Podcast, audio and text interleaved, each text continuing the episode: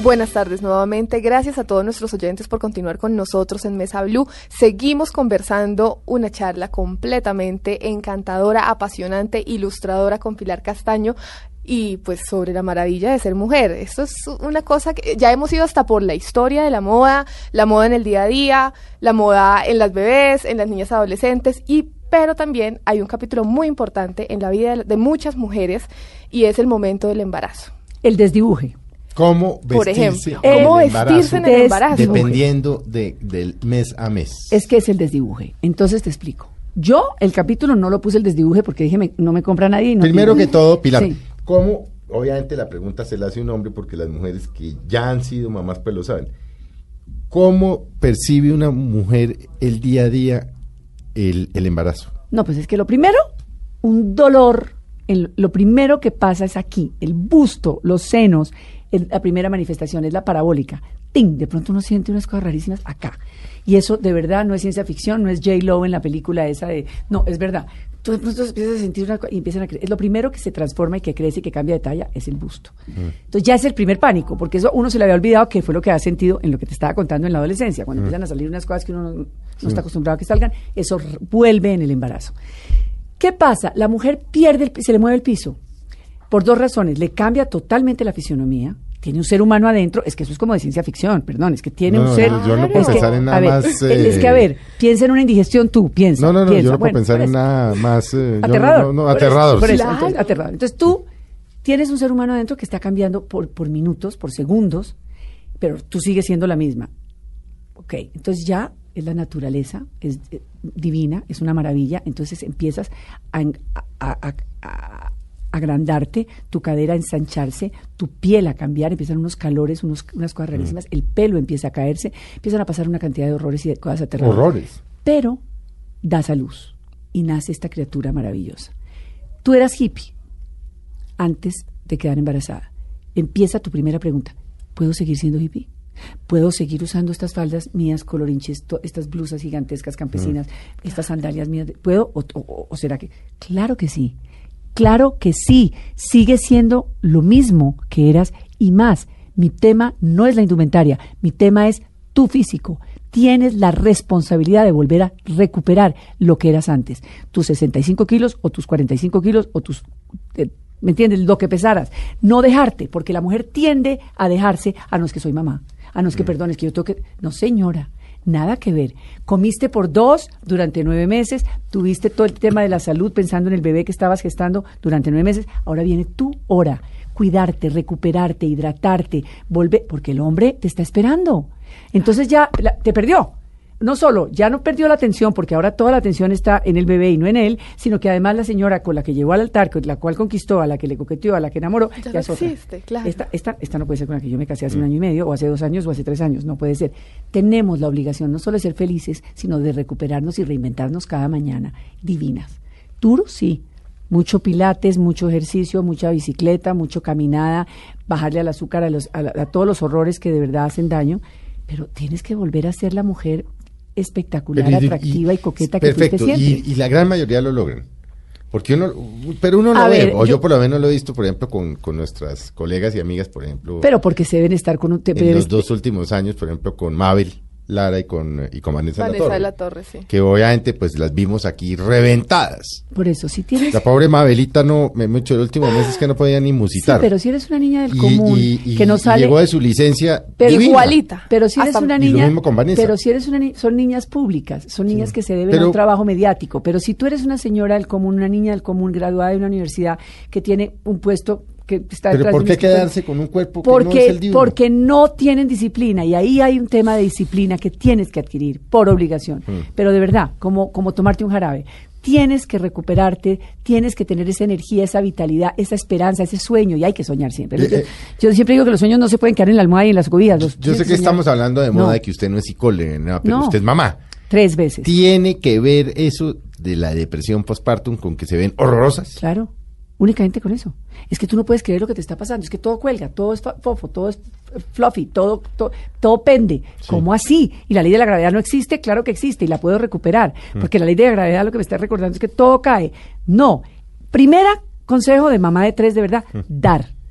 Amamantar es lo mejor para el cuerpo porque todo se restringe, todo vuelve a su lugar. ¿Ah, sí? Todo. Si tú está es impresionante.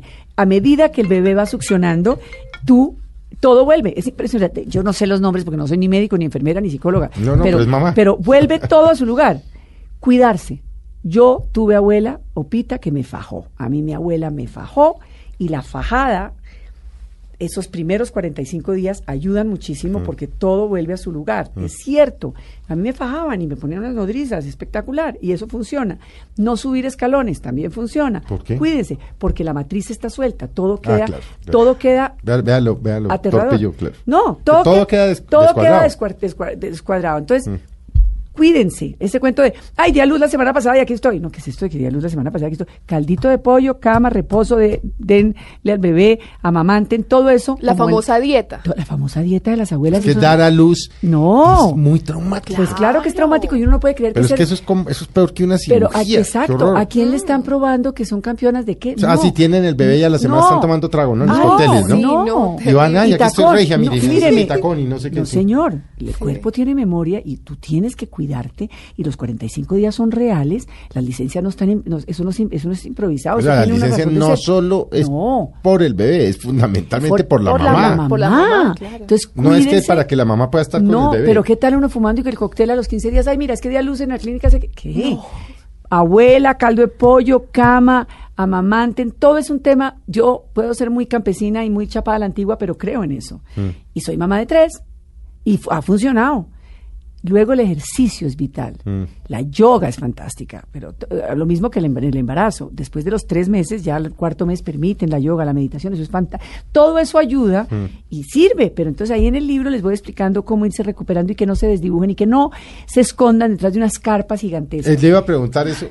¿Cómo- Oversize XL, ¿Cómo, no. cómo, yo le quité, eh, esto No, más pero- entusiasmado que María claro. ¿no? Pero- no, no creo. No, ¿Cómo, pero- cómo vestirse durante el embarazo? Igual, igual, una barriguita con estilo, el tacón perfecto, no los 15, Bajito. cen- claro, no los 15 centímetros de autoestima, pero tú puedes tener sus, sus 6 centímetros lindos, bonitos, el tacón corrido es ideal, esta plataforma es perfecta, el tacón corrido es ideal, porque esto te, te sostiene. corrido plano, sí. Plano, maravilloso, tus mismas camisas hasta que puedas.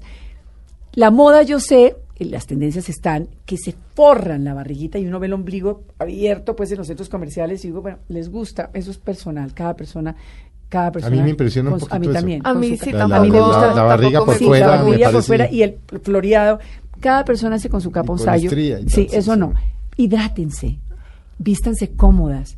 El embarazo es para estar cómodas. No oculten el embarazo, No, disfrútenlo. disfrútenlo. Y no se llenen de colores oscuros, porque la verdad es increíble. Tanto la música como lo que hablamos lo oye el feto. Mm. El feto va oyendo música durante el embarazo y se va acostumbrando a una música. Eso es verdad, eso no me lo estoy inventando por ser de la HJCK, eso es cierto. Yo les ponía cascanueces y les ponía Vivaldi y les ponía Mozart. Y hay unos discos que se llama The, Mos- The Mozart Therapy para los bebés, eso Sí. es verdad. Ah, sí, sí. La terapia de Mozart, sí. Eso es Los verdad, escuchado. eso existe. Entonces, no se pongan camisas negras ni cosas. No. Pónganse cosas de colores. De colores, blancas, estampados, bonitos, de acuerdo. Y cuídense durante el embarazo. Y entre más se cuiden durante el embarazo, más Entre otras- fácil va a ser recuperar la silueta después del embarazo. Entre otras cosas, yo alguna vez le oí a mi abuela, que pues, contemporánea tal vez, no, poco más mayor que, que, De que mi Gloria abuela. Valencia. No, Claro, sí. Sí, contemporánea De de, mi tu abuela. abuela. Que eh, durante el embarazo nunca se puso negro. Y yo le Nunca, dije, "Ya, ¿por qué? Nunca. Me dijo, pero ella me dijo por una razón más práctica de la que yo pensé, me dijo, porque la tinta del negro es hecho con sodio. No, No, sé porque qué. está lleno de químicos. Y de negro, químicos, claro. y eso se absorbe y afecta al Claro, bebé. claro que está lleno de negro. Es Nunca, más, ella el dijo que negro, nunca durante ese embarazo Pues abuela sabia, es que las abuelas eran sabias. Sí, es que yo debería escribir son, el próximo libro, son yo creo que va a tener que ver las cosas que mi mamá nunca me dijo, pero mi abuela sí, Sí. de verdad. No, en serio, las abuelas eran sabias. Es tan impresionante lo que está diciendo Felipe del Negro que yo en mis conversatorios le digo a las personas, cuando compren oscuro, compren lo fino. El negro es lo primero que delata la ordinariez.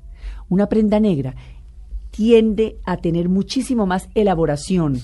Y lo que más se brilla, lo que más rápido se brilla es una Más mala tela. es la te- es el negro. tela negra. Lo- el negro, la ordinariez. Lo- el pantalón negro, compra lo fino. El zapato negro, compra lo fino.